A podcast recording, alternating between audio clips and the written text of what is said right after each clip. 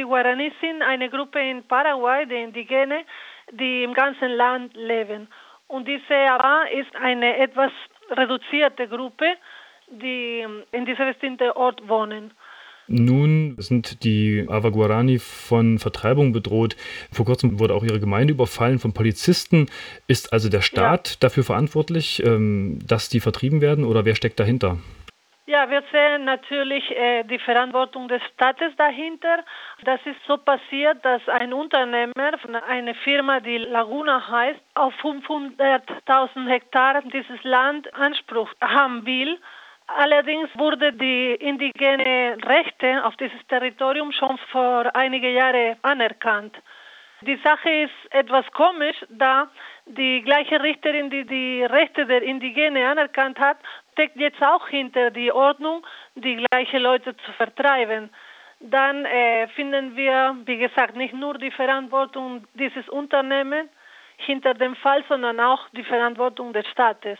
Wie kommt es nun, das kann ich mir gerade nicht so richtig vorstellen, dass nun 300 Polizisten, also praktisch Vertreter des Staates, äh, diese Gemeinde der Japo überfallen haben und ähm, im Juni, also vor kurzem, sollen nochmal 50 bewaffnete Sicherheitsleute erneut in das Land der ähm, Japo eingefallen sein.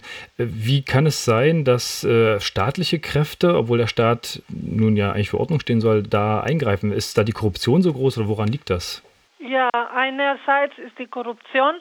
Ich verstehe, äh, es ist komplett schwierig, sich das so vorzustellen, aber äh, das ist nichts Neues und ist schon was Übriges in diesen südlichen Ländern. In Paraguay sind 900.000 Leute in die letzten Jahrzehnte vertrieben worden und viele unter diese komplizierten Bedingungen, das heißt mit Gewalt, mit Polizeikräften, mit Konflikten mit privaten Firmen, unter Korruptionsfälle. Man muss denken, dass die Sojaproduktion ist ein sehr, sehr großes Geschäft in Paraguay und auch in anderen Ländern Südamerikas. Und deshalb passieren solche Fälle und es ist das möglich. Und die Unternehmen, die Soja betreiben, sind einige der mächtigen Leute des Landes mit unglaublichen Macht, wie man sehen kann. Wie lange dauert jetzt der Konflikt äh, mit dieser bestimmten Gruppe jetzt?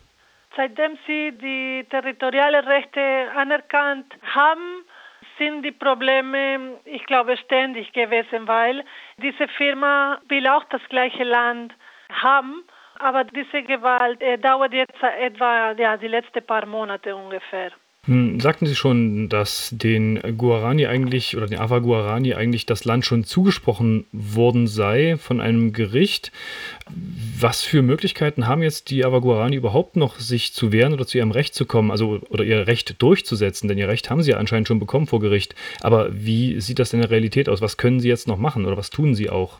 Wir versuchen jetzt ein bisschen internationaler Druck darauf zu bauen wir haben vom Verein Rettet den Regenwald eine internationale Petition eingerichtet mit dem Ziel, der Fall international bekannt zu geben und auch um Unterschriften von, von privaten Leuten zu bieten, damit wir einen Brief, der konkret für diesen Fall geschrieben wurde, an die verschiedenen Autoritäten, die damit beteiligt sein könnten, dann das weiterzuleiten, um sie zu bitten, dass sie sich bitte den Fall äh, näher ansehen das ist ein Versuch, Öffentlichkeit für diese kleine und unbekannte Fall zu erregen. Nun sagten Sie bereits auch, dass in den letzten Jahrzehnten mehr als 900.000 Menschen vertrieben worden seien, äh, wenn ich das richtig verstanden habe, auch im ja. Zuge solcher Landnahmeaktivitäten von Unternehmen. Ja. Das scheint ja nun doch kein kleiner Konflikt zu sein oder kein, kein Einzelbeispiel Nein. zu sein. Was für Bemühungen gibt es denn vielleicht auch seitens der paraguayischen Regierung gegen diese Landverdrängung vorzugehen oder gibt es international da vielleicht auch schon eine gewisse Aufmerksamkeit? Ja, ich glaube, international gibt es immer mehr Aufmerksamkeit. Wir wissen, dass Soja ist ein Rohstoff, der internationale Interesse hat und die wird auf internationale Märkte vermarktet und verkauft und damit kann man unglaublich viele Gewinne machen. In Paraguay bedeutet das fürs Land etwa 2000 Millionen US-Dollar pro Jahr Einnahmen. Allerdings ist paraguayische Staat extrem großzügig mit Unternehmern. Man muss denken, dass 85 Prozent des Land in Paraguay in die Hände von Großgrundbesitzern ist. Ich meine, dass das Land äh, großzügig mit Unternehmen ist, weil die kassiert praktisch keine Steuer für die Exporte. Und dann ist das, wie gesagt, ein Fall, wo sich große Geschäfte bewegt für die mächtigeren Leute im Land und deshalb vielleicht auch kein Interesse, die Integrität und Interessen und Land von kleineren Bauern zu verteidigen. Ist, wie gesagt, ein, ein großes Problem und ein internationales Problem praktisch. Mhm. Und das passiert nicht nur in Paraguay, sondern auch in Nachbarländern wie Brasilien, Argentinien und andere. Also durchaus ein verbreitetes Problem, nicht nur in Paraguay, sondern sogar in der ganzen Region. Das geht das vielleicht schon ein bisschen zu weit fast, aber wenn Sie jetzt sagen, dass 85 Prozent des Landes in den Händen von Großgrundbesitzern ist und der Staat diese Großgrundbesitzer anscheinend auch bevorzugt, dann stellt sich ja. mir ja schon die Frage, ob nicht auch äh, im Staat selbst eher Vertreter der Großgrundbesitzer ähm, sitzen sozusagen oder was für eine Regierung hat denn Paraguay ja, ganz sicher. Ich habe schon im Rahmen dieser Untersuchung gesehen, dass mindestens einer der Minister Interesse an das Sojageschäft hat. Und zum Beispiel ein ähnlicher Fall vor zwei Jahren jetzt hat verursacht, dass der damalige Präsident sein Post verlassen sollte aufgrund einer Skandal in diesem gleichen Kontext. No, ist schon ein Problem, der immer wieder in die Medien ist und die große Probleme verursacht und vor allem das auch verursacht hat, dass die Kleinbauern am Ende in die große Stadt enden ohne eigene ja, Geschäft, ohne eigene Einkommensquelle und die machen immer größer die Armutsproblem in Paraguay. No? Was können jetzt wir tun, um uns solidarisch zu zeigen, wenn wir das denn wollen, mit den äh, dortigen Ureinwohnern oder mit äh, einem Großteil der Bevölkerung, wie es ja scheint? Ähm, sollte man jetzt äh, keine Sojaprodukte mehr zu sich nehmen oder was kann man tun?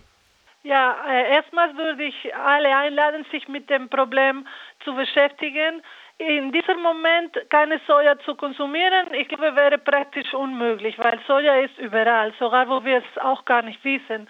In vielen der Lebensmittel, die wir kaufen und, und zu uns nehmen, ist Soja beinhaltet.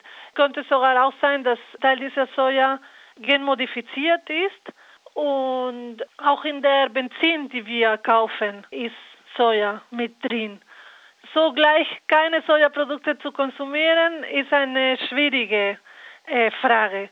Aber würde ich schon das thematisieren. Das heißt, uns Sorgen dazu zu machen, uns mit den Zahlen zu konfrontieren, wie viel Soja wir konsumieren und mit Fragen, wie können wir das bei uns produzieren, weniger importieren oder unser Konsum nur beschränken auf das, was wir bei uns in Europa oder in Deutschland produzieren können Zumindest, wenn das nicht möglich ist, dann, dass schwierigere Bedingungen gefördert werden. Ne? Mhm. Ökologischer zu produzieren, äh, sozial berechtigt und so weiter.